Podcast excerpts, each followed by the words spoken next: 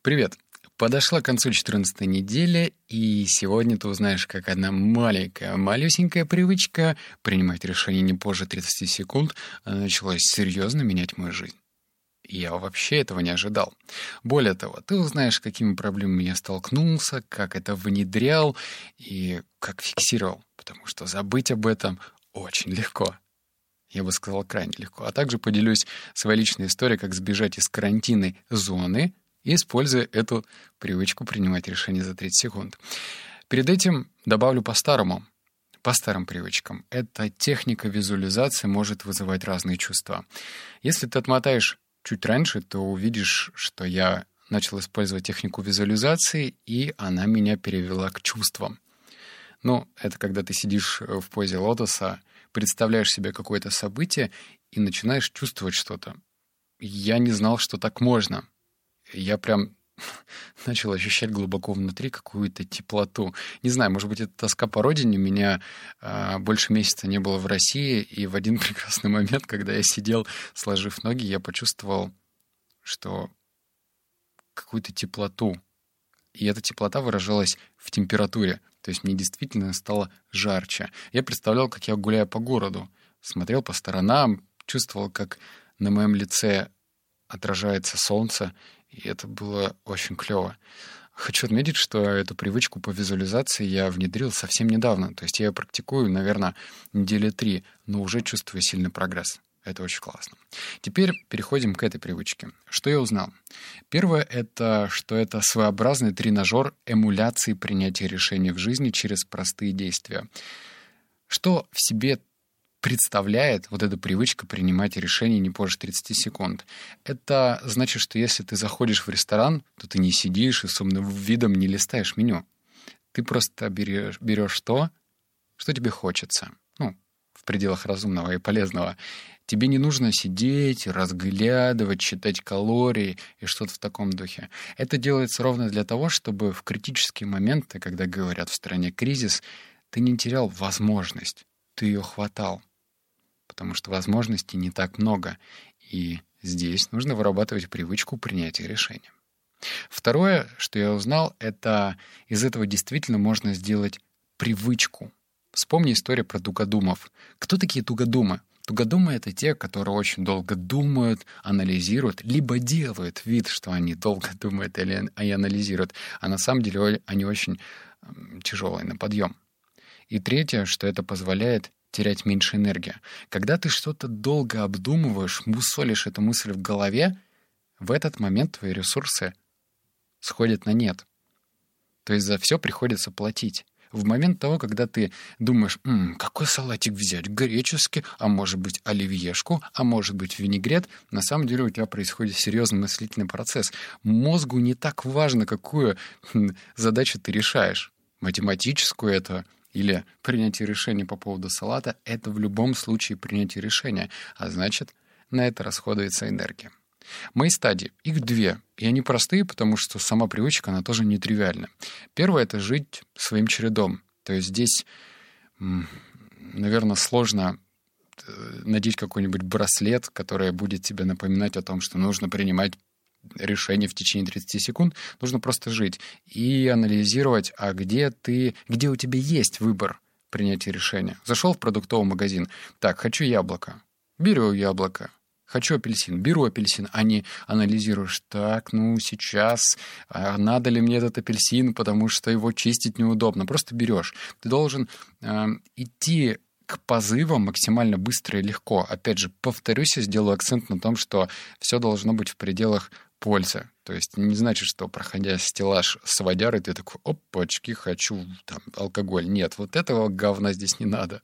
Второе — это подведение итогов в конце дня для фиксации решений.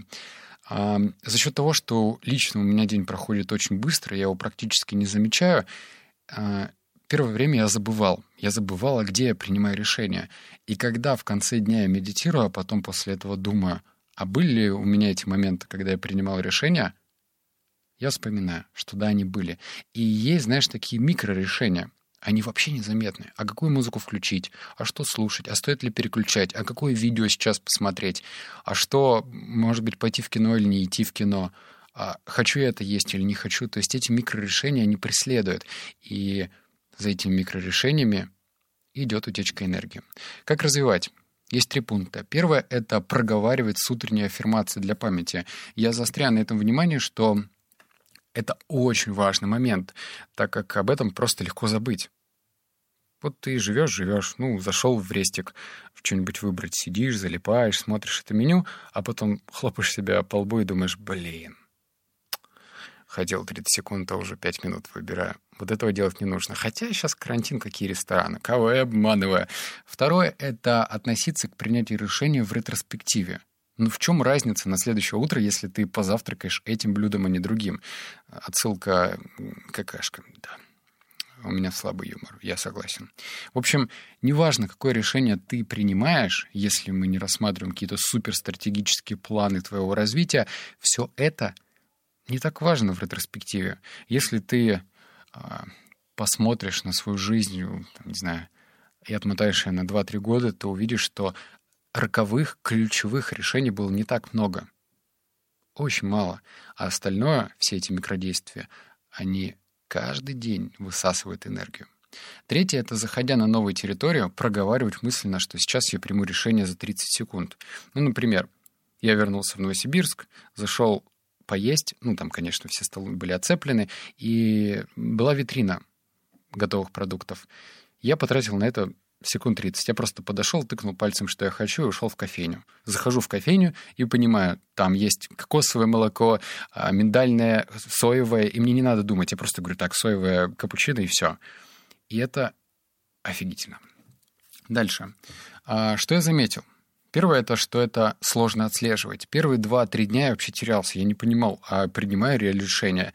Но если ты присмотришься к своим действиям, то поймешь, что этих микрорешений дофига. Второе — это толерантность к риску. А, сейчас я тебе расскажу личную историю, и это третий пункт — маленькая победа. Сейчас объясню, что я имею в виду.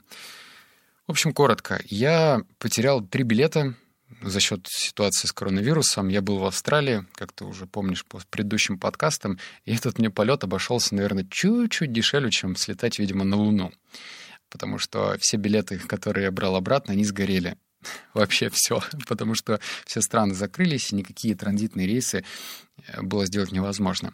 И в один прекрасный момент у меня появилась возможность купить уже а, четвертый билет из Денпасара Бали до Москвы.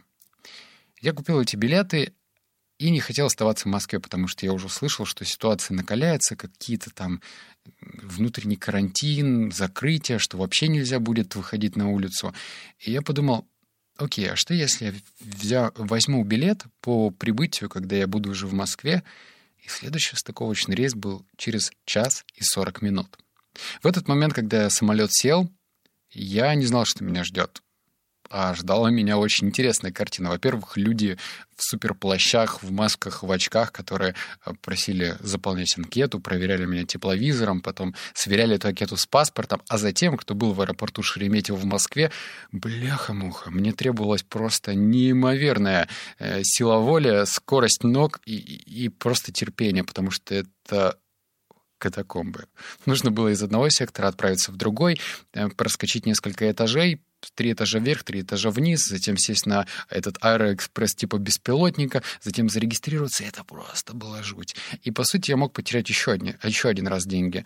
Но в тот момент, когда я проходил а, паспортный контроль, и мне ставили штамп, я просто купил эти билеты. Мне стало интересно проверить эту теорию в действии. Нисколько жалко было, потеряю эти билеты или нет, а просто я открываю приложение, смотрю на час сорок, и у меня было 30 секунд. Я просто их покупаю. Ну, как итог, я в Новосибирске, значит, у меня это получилось. И вот что. Эта маленькая привычка вроде, да, принимать решения, вырабатывает в действительности толерантность к риску. И здесь вытекает следующая фраза. Наверное, знакомый каждому. Кто, риск, кто не рискует, тот не пьет шампанское. Я не говорю о том, что нужно быть безумным, безбашенным и вообще плевать на, на все, что с тобой произойдет. Нет.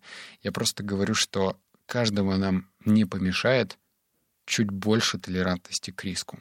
Это сто процентов.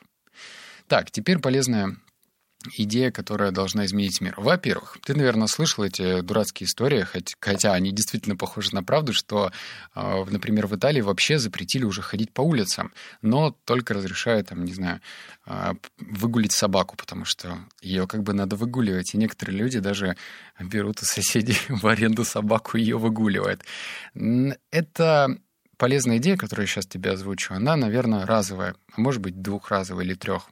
В общем, Рано или поздно, надеюсь, ты вспомнишь мои слова.